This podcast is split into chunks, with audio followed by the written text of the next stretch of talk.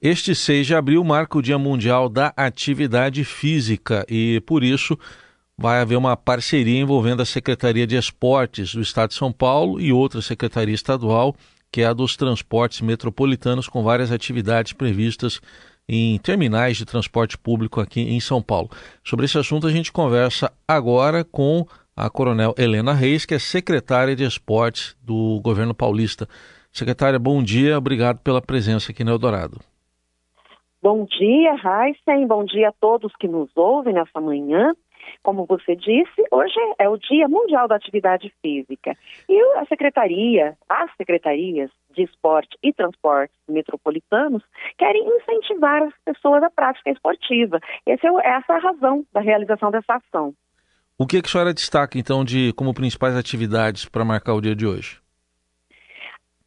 Ideia é que as atividades do dia a dia, como subir escada, é, caminhar né, no, para as nossas atividades diárias, sejam agregadas à prática esportiva. Então, vamos aproveitar esse trânsito das pessoas nos terminais de transporte público para dar uma atividade de alongamento e exercícios funcionais ali, é, caso que realmente não, não vai transpirar, não vai ter nenhum problema, as pessoas estão indo para o trabalho, para suas atividades diárias. Então, é uma atividade leve, né, para integrar as pessoas e motivá-las, porque a atividade física é algo bem mais simples, às vezes, do que parece.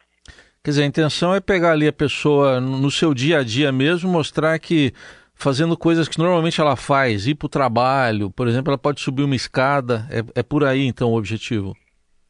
Exatamente, porque muitas pessoas é, ligam a, a, execução de uma atividade física a um equipamento, a uma academia. E atividades do dia a dia, quando realizadas com esse propósito, se tornam uma atividade física e tiram as, as pessoas do sedentarismo. Então, em vez de é, subir de elevador, ir de escada, é, pegar o caminho mais longo.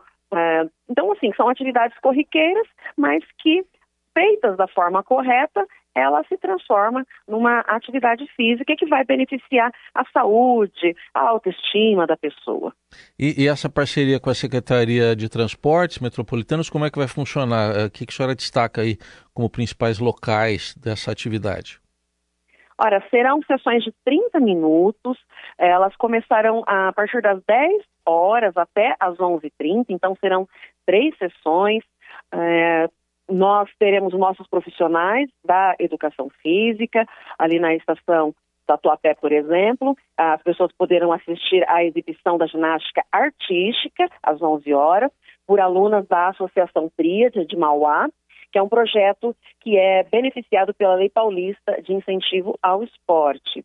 E também nós teremos é, outros locais, como o Terminal Metropolitano Jabaquara, a Estação Sacomã, linha 2 Verde, a estação Tatuapé, que eu já mencionei. Então, esses são os locais. E ali nossos profissionais estarão, tem a apresentação da dança. Assim, na verdade, é uma comemoração e uma integração das pessoas. Bom, essa data que foi instituída pela Organização Mundial da Saúde desde 1997. Para participar é só chegar e participar ou tem algum requisito a mais?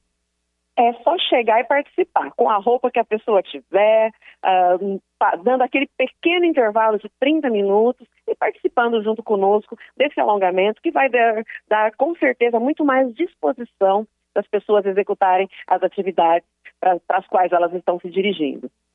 Falando um pouco também aí desses primeiros, está é, praticamente no começo ainda, né, secretário? Três meses e pouquinho de governo. A senhora logo que assumiu falou em fazer parcerias com a educação né, unir aí o esporte, Secretaria de Esportes, com a educação também. É, como é que está isso e quais são os projetos que a senhora espera e pretende desenvolver? Olha, muito boa essa pergunta, Raicen.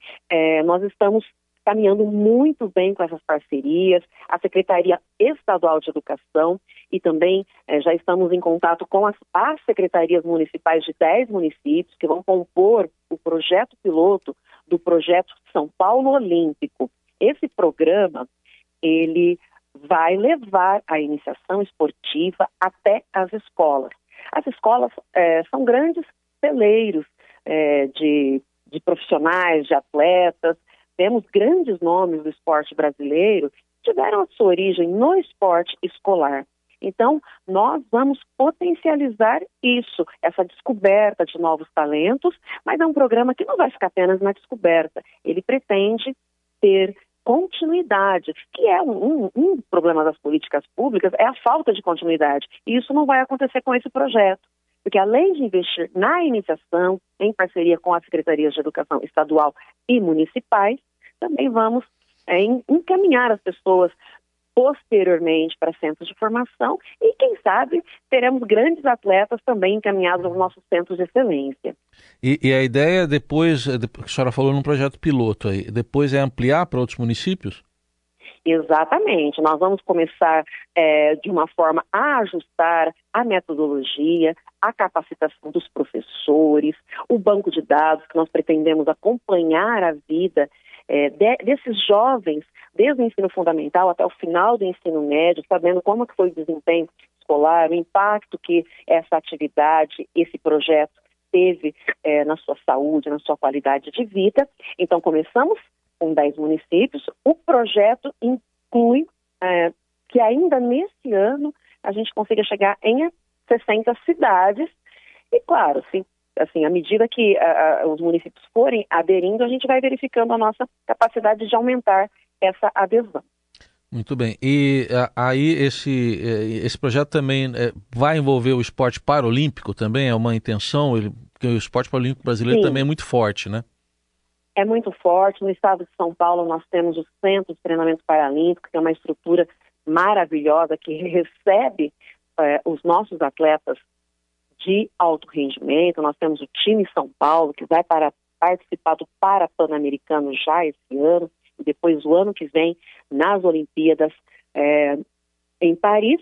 E nesse projeto, da mesma forma que nós estaremos promovendo a inclusão por meio do esporte para os alunos, todos os alunos também vamos estar voltados ao, ao atleta ou à criança portadora de deficiência.